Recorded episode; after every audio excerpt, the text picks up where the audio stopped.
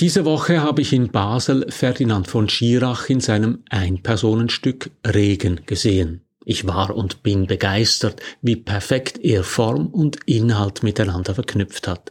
Im Stück spielt er einen Laienrichter, einen Schöffen, der vom Gericht in einem Mordfall wegen Befangenheit abgelehnt wird. Der abgelehnte Schöffe ist Schriftsteller von Beruf. Ferdinand von Schirach war Strafverteidiger, bevor er Schriftsteller wurde. Figur und Autor sind sich also sehr nahe. Im Kern geht es im Stück darum, dass Menschen immer befangen sind. Es geht um Befangenheit und um Ambivalenz. Und dieses Wort Ambivalenz hat sich mir eingebrannt an dem Abend. Es steht für Zwiespältigkeit und Zerrissenheit und die Unmöglichkeit, klare Urteile zu fällen. Wir haben hier miteinander letzte Woche über das neue Stammesdenken in der Politik nachgedacht, über das stärkere Auseinanderklaffen von Stadt und Land, von Demokraten und Republikanern und die Frage, woher diese große Sehnsucht nach der laut verkündeten starken Position kommt. Im Stück von Ferdinand von Schirach habe ich die Antwort auf diese Frage gefunden. Ich möchte deshalb diese Woche mit Ihnen über Ambivalenz nachdenken. Mein Name ist Matthias Zehnder. Ich gebe Ihnen hier jede Woche zu denken. Mein Thema Medien, die Digitalisierung und KI, mein Angebot konstruktive Kritik. Wenn Ihnen das gefällt, drücken Sie doch den Knopf für Abonnieren und abonnieren Sie meinen Newsletter, dann erhalten Sie jede Woche meinen Denkanstoß auch per E-Mail und darüber hinaus Lesetipps zu wichtigen und spannenden aktuellen Büchern.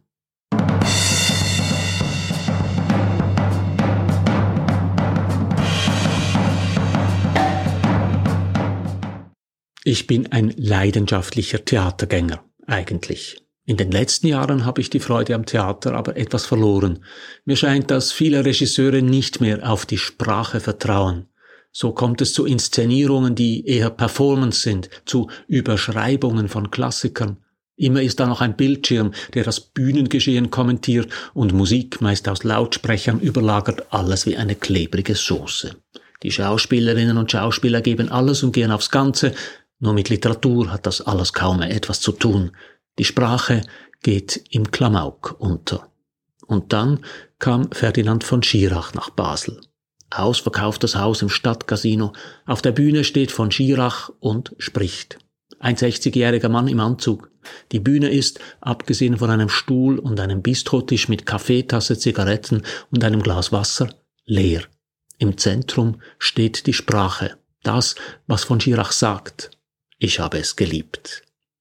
Er spielt einen Laienrichter, einen Schöffen, der über einen Mann richten muss, der seine Frau erstochen hat.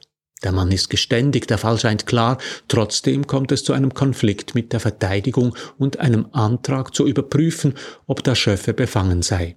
Jetzt sitzt der Laienrichter im Café und erzählt. Weil er Schriftsteller ist von Beruf, heben sich die Grenzen zwischen dem Autor und seiner Figur rasch auf.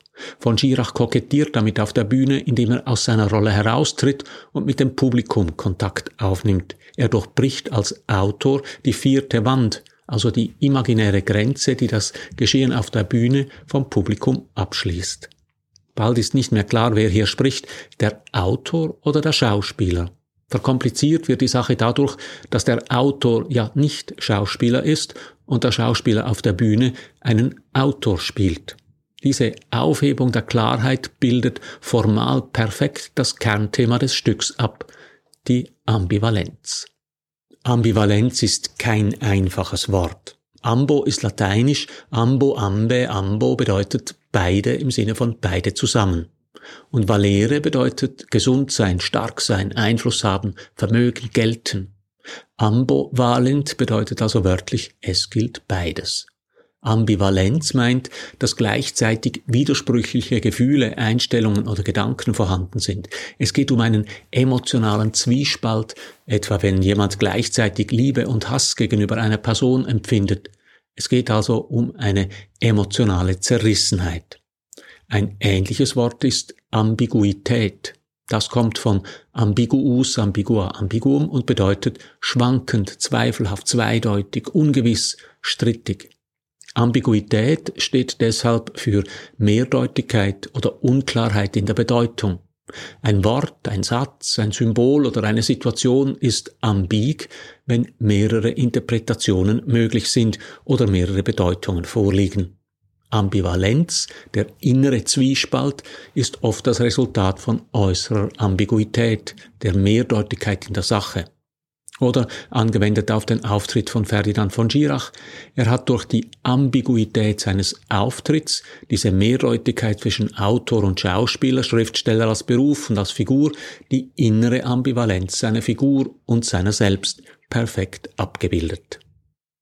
Im Stück sagt Ferdinand von Schirach, respektive die Figur, die er spielt, Winston Churchill sagte, alle großen Dinge seien einfach und viele könnten mit einem einzigen Wort ausgedrückt werden. Gerechtigkeit, Freiheit, Ehre, Pflicht, Hoffnung, Gnade. Sehr schön. Aber genau das stimmt heute nicht mehr, nicht in unserer Zeit. Eine Demokratie ist zwangsläufig das Gegenteil von Mystik und Geheimnis, sie muss es sein. Je besser sie für uns wird, desto mehr besteht sie aus Fragen, aus immer engeren, immer kleinteiligeren Fragen, aus Hunderten und Tausenden Kompromissen und vor allem aus einem, aus Ambivalenz. Das ist das Schlüsselwort unserer Zeit, Ambivalenz. Es ist heute nicht mehr möglich, etwas zu sagen, ohne sofort das Gesagte wieder in Frage zu stellen. Ambivalenz, das ist der Kern unserer sich ständig verfeinernden Zivilisation. Er nennt die Benin-Bronzen in Paris, die wir heute nicht mehr betrachten können, ohne das koloniale Unrecht mitzudenken, oder die Bilder von Emil Nolde. Diese Bilder können Sie sich heute nicht mehr unvoreingenommen ansehen, weil Nolde ein Antisemit war, ein Antisemit und ein Rassist. Das sehen Sie jetzt mit, es geht gar nicht anders. Das Problem dabei ist, dass es die Bilder nicht schlechter macht. Die Bilder von Emil Nolde bleiben gut. Die Musik von Richard Wagner bleibt umwerfend. Die Frauenporträts von Picasso bleiben faszinierend. Die Filme von Woody Allen bleiben ikonisch und unterhaltsam. Wir wissen aber, was Emil Nolde, Richard Wagner, Pablo Picasso und Woody Allen gesagt und getan haben. Wir stehen deshalb ihren Werken zwiespältig gegenüber.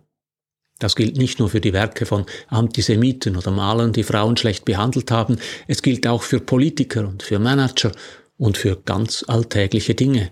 Das Auto zum Beispiel. Wir können heute einem Auto nicht mehr so unbefangen begegnen, wie das die Menschen in den 50er Jahren konnten. Wir sehen in einem Auto nicht mehr nur Freiheit und Mobilität, sondern auch Umweltbelastung und Ressourcenverbrauch. Oder nehmen wir etwas so Simples wie ein Stück Torte. Können Sie noch ein Stück Kirschtorte, ein Tiramisu oder ein Stück Nusstorte ansehen, ohne an die vielen Kalorien und den Zucker zu denken? Können Sie noch Wein trinken, ohne an Ihre Leber zu denken? Was im Kleinen gilt, das gilt im Großen noch viel mehr. Gut oder schlecht? Opfer oder Täter? Legitimer Befreiungskampf oder Terrorismus? Klare Urteile zu fällen, wird immer schwieriger. Egal was Sie sagen, es wird nicht lange gehen, bis es wieder in Frage gestellt wird, bis Sie es wieder in Frage stellen müssen. Im Stück von Ferdinand von Schirach sagt der Laienrichter, das Urteilen über Menschen komme ihm deshalb heute nur noch wie eine große Dummheit vor. Denn nur wer dumm ist, kann die Widersprüche ausblenden. Widersprüchlich sind dabei nicht nur die Gegenstände und sowieso die Menschen, über die wir urteilen, widersprüchlich sind auch die Urteilenden selbst. Denn jeder Mensch ist in sich selbst gefangen und deshalb befangen. Ferdinand von Schirach nennt als Beispiel Frühstück bei Tiffany. Truman Capote, der das Buch geschrieben hat, wollte für die Rolle der Holly Golightly unbedingt Marilyn Monroe. Können Sie sich das vorstellen? Fragt von Girach auf der Bühne. Er wollte nicht Audrey Hepburn, sondern eine Frau, die in jeder Beziehung das Gegenteil war. Er hatte ein ganz anderes Holly Golightly-Bild in seinem Kopf, ein völlig falsches, wenn Sie mich fragen. Und genau das ist der Zauber der Literatur. Sein Bild spielt für mich keine Rolle.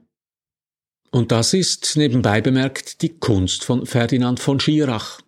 Indem sein Schöffe auf der Bühne das Holly Golightly-Bild im Kopf von Truman Capote als völlig falsch bezeichnet, urteilt er natürlich und führt uns die Ambivalenz dieses Urteils vor Augen. Der Zauber der Literatur liegt dabei darin, dass dieses Urteil unerheblich ist, weil jeder sein eigenes Holly Golightly-Bild im Kopf hat. Haben muss, denn jeder Leser erschafft sich beim Lesen seine eigene Welt. Das Problem ist nun, und das führt uns Ferdinand von Girach danach vor Augen, dass das nicht nur beim Lesen so ist, sondern auch beim Leben. Jeder Mensch erschafft sich seine eigene Welt, weil er sich dabei auf Wahrnehmungen verlässt, die nur er hat, weil niemand sonst in seinem Körper steckt. Jedes Weltbild ist deshalb ein Konstrukt. Es kann keine unbefangenen Urteile geben. Deshalb ist die Ambivalenz von Autos und Pablo Picasso, von Sachertorten und Woody Allen keine Überraschung, sondern nur logisch. Leider ist diese Ambivalenz sehr anstrengend. Immer mehr Menschen haben deshalb Sehnsucht nach dem starken Mann, seltener übrigens nach der starken Frau. Einen Politiker, der aufräumt mit der Ambivalenz in der Welt, der klar sagt, was gut ist und was schlecht, was richtig ist und was falsch, der das Problem der Migration mit dem Vorschlaghammer löst, wie einst Alexander der Große den gordischen Knoten. Immer mehr Menschen haben Sehnsucht nach Klarheit, Halt und Sicherheit und wünschen die Ambivalenz zum Teufel. Das Problem ist nur, die offene Gesellschaft gibt es nicht ohne Ambivalenzen. In einer Demokratie besteht die Politik nicht aus Antworten, sondern vor allem aus Fragen und aus unterschiedlichen Perspektiven. Das gilt auch und gerade für die Schweiz mit ihren vielen Sachabstimmungen. Es kommt sehr selten vor, dass eine Abstimmung in einer Mehrheit von mehr als zwei Dritteln resultiert. Sehr häufig stehen sich zwei Gruppen gegenüber, die 55 und 45 Prozent der Stimmenden repräsentieren. Auf beiden Seiten gibt es kluge Leute, es gibt also immer Argumente dafür und dagegen, denn die Welt ist ambivalent. Doch auch die Ambivalenz hat Grenzen. Wenn es um den Menschen selbst geht, um seine Freiheit und damit um seine Würde und um die Menschenrechte, darf es keine Ambivalenz geben. Deshalb gehen dieser Tage in Deutschland plötzlich so viele Menschen auf die Straße, die noch nie an einer Demonstration teilgenommen haben und protestieren gegen Rechtsextremismus. Denn da hört die Ambivalenz auf. Es gibt Dinge, die gibt es nur ganz oder gar nicht. Die Schwangerschaft zum Beispiel. Eine Frau kann nicht ein wenig schwanger sein. Und so wie es bei der Entstehung eines Menschen ist, so ist es später, wenn es um dessen Rechte, seine Freiheit und seine Würde geht. Über Pablo Picasso und Emil Nolde können wir streiten, über das Auto und die Sachertorte, über Handyantennen und Solarzellen, aber nicht über das Menschsein. Anders gesagt, jeder Mensch mag die Welt anders wahrnehmen. Das ist die Ambivalenz. Aber dass jeder Mensch die Welt anders wahrnehmen und sich eine eigene Meinung bilden darf, das gehört zum Menschsein dazu. Das darf nicht in Frage gestellt werden. Wer sich bewusst wird, dass jeder Mensch die Welt anders wahrnimmt, kann aufhören, über andere zu urteilen und so die Ambivalenz auch besser ertragen, weil er eingesehen hat, dass die Ambivalenz zwar anstrengend ist, aber zum Menschen gehört. Ohne Ambivalenz keine Menschen. Einen Lichtblick gibt es übrigens. Wir sind zwar alle in uns und unseren Wahrnehmungen gefangen und deshalb befangen, aber wir haben die Sprache.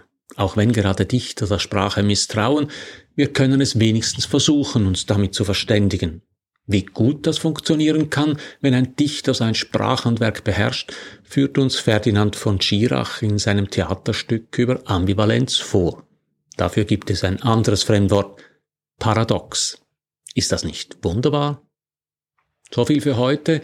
Drücken Sie doch hier noch schnell den Abonnieren und den Gefällt mir Knopf und abonnieren Sie meinen Newsletter über meine Homepage. Dann erhalten Sie jede Woche meinen Denkanstoß auch per E-Mail und darüber hinaus Lesetipps zu wichtigen und spannenden aktuellen Büchern. Ich freue mich auf Sie. Alles Gute.